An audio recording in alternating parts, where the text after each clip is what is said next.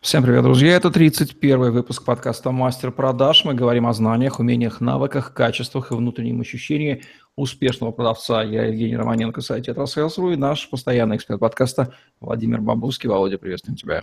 Жень, привет! Всем привет!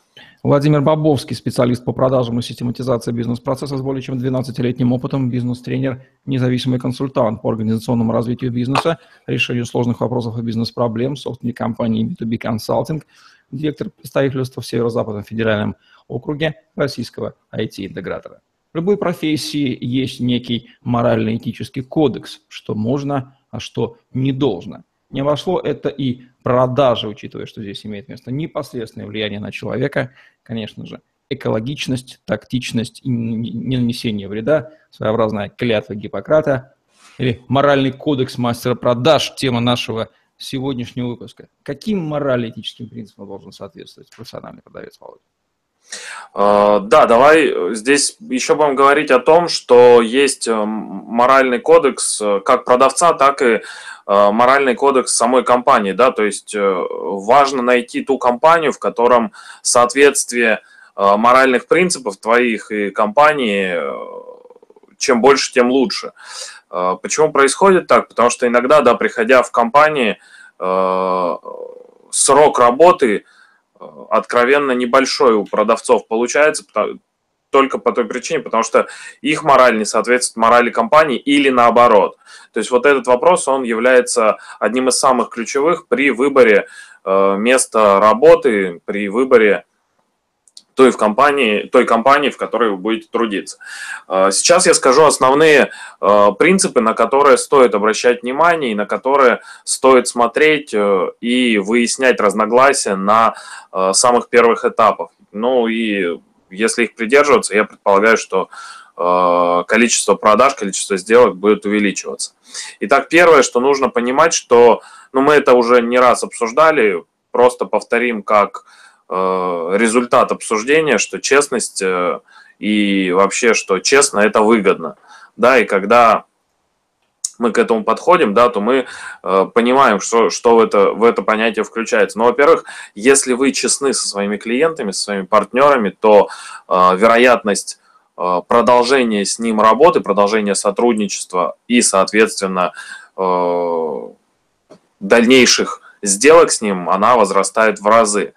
Ну и дальше из этого вытекает, что если вы когда-либо э, привыкли да, говорить неправду, работать, э, ну, так скажем, э, выдавать желаемое за действительное и наоборот, да, э, отмазываться и говорить, ну, какие-то вот э, правду завуалированную, так скажем, да, то но ни разу это еще не приводило никого э, к успеху, да, ни разу к богатству и к выгодам это не приводило. И поэтому, э, посмотрев, да, если вы назад оглянетесь и посмотрите, а что вы получили в результате, то вы поймете, что, в принципе, честность, она гораздо в этом смысле интереснее и правильнее.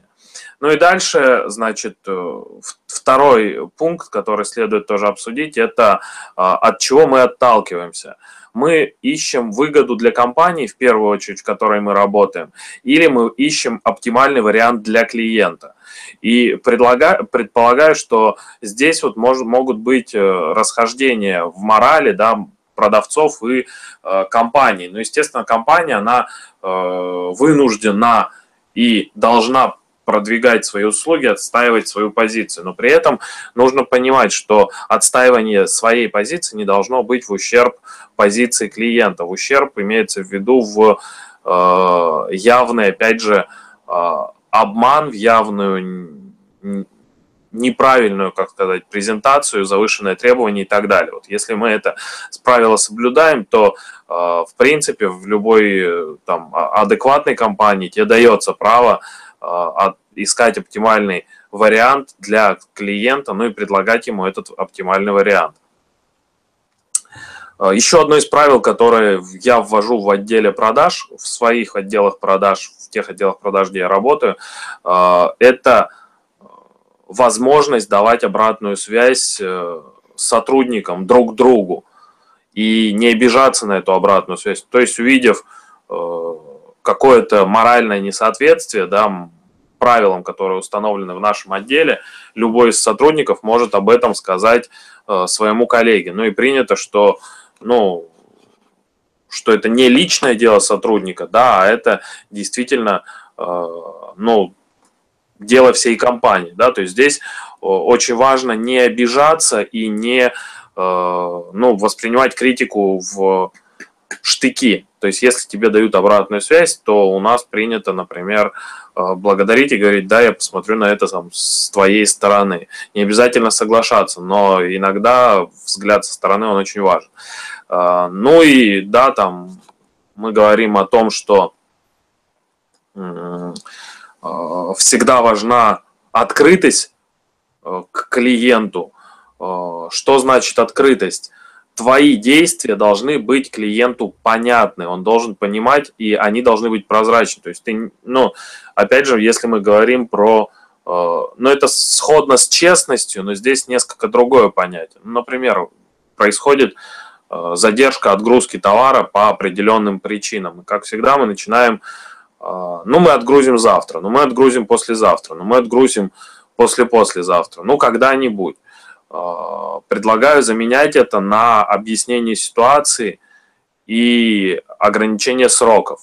Как это делается? Это делается очень просто. Мы говорим о том, что ситуация на данный момент такая, ожидаем отгрузки тогда-то, тогда-то, есть риски того, что это может задержаться настолько-то, настолько-то. И тогда клиент, понимая все вот эти проблемы, да, все всю суть ситуации, он может на это смотреть ну, с несколько другой стороны.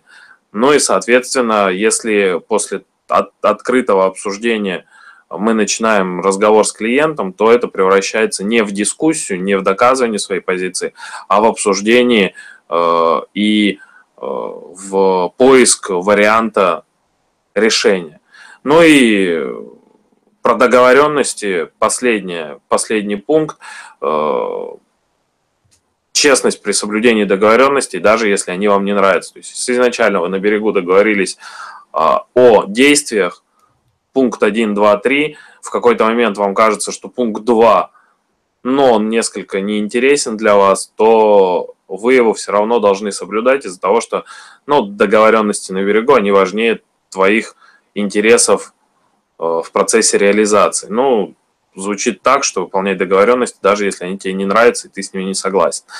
В принципе, вот э, кратко о том, о чем я хотел сказать и почему это важно. Потому что э, зачастую, зачастую многие компании, э, когда мы обсуждаем вот эти признаки, при, при, принципы моральные, да, которые э, существуют у меня, они расходятся в понимании этих при, принципов. И мы точно знаю, не сможем работать долго. Да, то есть частая смена э, места работы, она может быть связана как раз вот в несовпадении вот этих моральных норм и принципов. Если для кого-то нормально не соблюдать договоренности, то нужно найти компанию, в которой, ну, принцип несоблюдения договоренности является нормой. И тогда просто не нужно удивляться, что если договоренности компании с вами тоже будут не соблюдены. Ну и вы, в свою очередь, имеете право а, обманывать каким-то образом компанию. То есть, если это для кого-то морально нормально, то, ну, в принципе, можно найти такую компанию. Их, наверное, достаточно много сейчас на рынке. А, соответственно, если наоборот, да, договоренности в компании это некое а, табу, которое необходимо соблюдать, человек, который не привык это делать, будет там сложновато. А, есть ли, Жень, вопросы какие-то? Может быть, добавки какие-то моральных как принципов? Как быстро понять, что компания, мягко говоря, не придерживается, придерживается не тех принципов? Задать вопросы на собеседовании. Я, зада... я, я, я прямо обсуждаю вещи, которые меня интересуют. Это... Э, Пример ну, вопросов. Ну, пример вопросов про договоренность. То есть я сразу говорю, что я уволился из нескольких компаний из-за несоблюдения изначальных договоренностей. Как это происходит у вас? Например, первый вопрос. И как вы... За бегающими глазками, да? Да, и, и смотрю, да. Ну и дальше, дальше, опять же, что говорят, соответствуют ли слова движениям и так далее, да, то есть, ну вот основные... То есть превращаем собеседование в переговоры, не в попытку подстроиться под, сделать красивеньким, а прощупывание, чтобы они сами Но... поежились под твоим а, взглядом. Ну, собственно, это и выдает профессионала. Профессионал же хочет да. в хорошей компании оказаться, а не в знает где. Да, Жень, давай еще, может быть, сегодня еще такой вопрос, раз уж ты задал, его можно немножко повертеть, покрутить. Я вообще считаю, что отношение к собеседованию как э, к процессу, который, э, ну, сталкивает тебя в необходимости прийти куда-то на работу, да, то есть когда, когда мы изначально в низшей позиции приходим на собеседование и начинаем, ну, а ну и ладно, ну вот здесь не совпадает, ну, ну черт с ним попробуем, ну вот, вот давайте вот так. То есть это, во-первых, первое показывает, ты прав, ну, непрофессионализм э, тебя как, как, как профессионала, продавца, да, во-вторых, это ни к чему хорошему, опять же, не приведет, потому что, ну, пойдя на уступки, мы же не можем изменить, э, ну, своим моральным принципам, ну, и, по крайней мере, я не могу, да, то есть я все равно начну в какой-то момент отстаивать свою позицию, ну, раз и это приведет к конфликтам. Конечно, конфликты иногда бывают полезны, да, но они бывают полезны только управляемые конфликты, да, когда за ними следит руководитель, они идут по определенному сценарию, понятно, как из него выходить.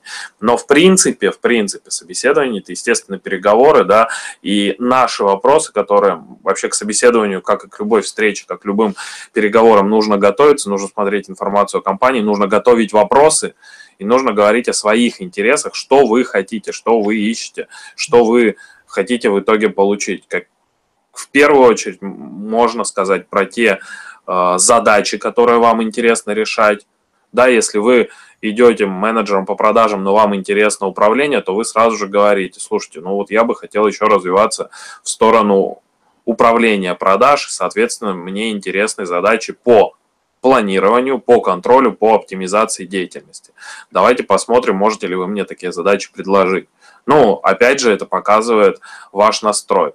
Ну и про честность, э, здесь тоже можно задавать вопросы про взаимоотношения с клиентами. Э, ситуационные вопросы, например, если есть возможность заключить сделку на 6 миллионов, но это будет э, не совсем честная сделка, и можно ее отдать э, конкуренту, например, но вы точно знаете, что клиент при этом получит большую выгоду. Как вы поступите? Важно смотреть, потому что разные бывают. То есть, и, и если они говорят, что нет, мы заберем эту сделку за 6 миллионов, это не говорит, что это плохая компания или там ваш человек, там ваш оппонент – ну, какой-то плохой человек, он просто честно отвечает на вопросы, тоже нормально, вполне себе, да. Э, наоборот, стоит на это тоже обратить внимание, что значит, что у них честность в компании, ну, на определенном уровне присутствует. Вот, если при ответе там бегают глазки, но он ответил, сохранив белую рубашку чистой, тоже задает вопросы. Может быть, и с честностью в компании не все в порядке, да, то есть смотря, отслеживая какие-то свои вещи, которые для, для вас в моральном плане э, важны, э, можно во время всего собеседования, и это важно. Ну, это один из... Профессиональный продавец будет подходить к собеседованию как не просто как к переговорам двух равнозначных сторон, потому что это так на самом деле есть. Хотя я не очень люблю этот вид отношений, но он э, является просто балансом интересов. Он будет подходить как продавец, он будет прощупывать компанию, будто бы он продает ей, в данном случае просто товар это он сам, и он будет понять, с кем он умеет дело и он интуитивно будет задавать правильные вопросы, следить за правильными реакциями, и люди на той стороне стола осознают, что они имеют дело с профессионалом, то есть также они осознают, что они имеют дело, допустим, с непрофессионалом, да, если им это нужно, они его на некоторое время возьмут попользоваться. Ну, конечно, здесь же вопрос еще того, что, э, ну, во-первых, э, то же самое, как продавец-закупщик, тут то же самое, тебя будут прогибать в стоимости, в условиях, в Э, там, времени, это все нормально, потому что компания любая ну, склонна соблюсти свои интересы, свой интерес, да, и получить для себя лучшие условия. Это тоже нормально, вполне ну, адекватный подход. Просто вопрос, э, что ты при этом должен вспоминать о своих интересах и не забывать о том, что ты пришел, и у тебя в резюме стоит средний доход 100 тысяч, а ты соглашаешься на 50, да, вот это всегда у меня вызывало вопрос. Если человек приходит и у него заявлено, ну, я хочу получать, зарабатывать 60 тысяч, я ему говорю, ну, первые 6 месяцев вы будете зарабатывать 30. Он говорит, хорошо, по рукам. Ну, то есть у меня вот сразу здесь такой э, диссонанс, да, непонятно, да, почему он тогда указывает 60, а столь ли он хорош, или он просто хотел мне продать э, там, себя за счет э, стоимости, а вот вдруг прокатит. И я начинаю опять же искать здесь а, его моральные принципы, они как соотносятся с моими, с принципами, с принципом компании. Это двусторонний процесс, и ты правильно сказал, здесь даже может быть э, продавец в каких-то лучших условиях находится, потому что, ну, рынок, так скажем, продавцов, если мы говорим про хороших продавцов, он достаточно мало, сложно найти хорошего продавца. А, вакансий на, ну, на менеджера по продажам достаточно много. Просто вопрос э, найти правильную компанию, найти правильный способ поиска, найти э, правильные условия. Вот, э, наверное, это основное. Ну что же, моральный кодекс и принципы – это тот незыблемый фундамент, на котором и основывается – движение продавца по своей карьере. Пренебрегать ими не стоит, поскольку это неминуемо скажется на его результатах. Занятие некоторой незыблемой позиции, в принципе, это ценится, ценится всеми, причем так как-то бессознательно ценится. И та пресловутая гибкость, то есть пренебрежение своими принципами, вряд ли оно может быть и выгодно в краткосрочном плане, но в долгосрочном плане это однозначно сыграет против носителя этих самых гибких, точнее отсутствующих принципов. А вот их наличие есть гарантия, что вы будете двигаться тем курсом, который выбрали, сойдя со стапеля, как корабль, в этот бушующий океан взаимодействия под названием продажи. Спасибо, Володя. Завершаем наш сегодняшний выпуск подкаста «Мастер продаж», где мы говорим о знаниях, умениях, навыках, качествах и внутреннем ощущении успешного продавца. Владимир Бобовский, Евгений Романенко были с вами лайк, комментарий, tetrasales.ru, YouTube постер помощь вам, хэштеги B2B консалтинг, Владимир Бобовский и tetrasales. Сегодня все, всем отличного дня, оставайтесь с нами. Всем пока-пока. Счастливо.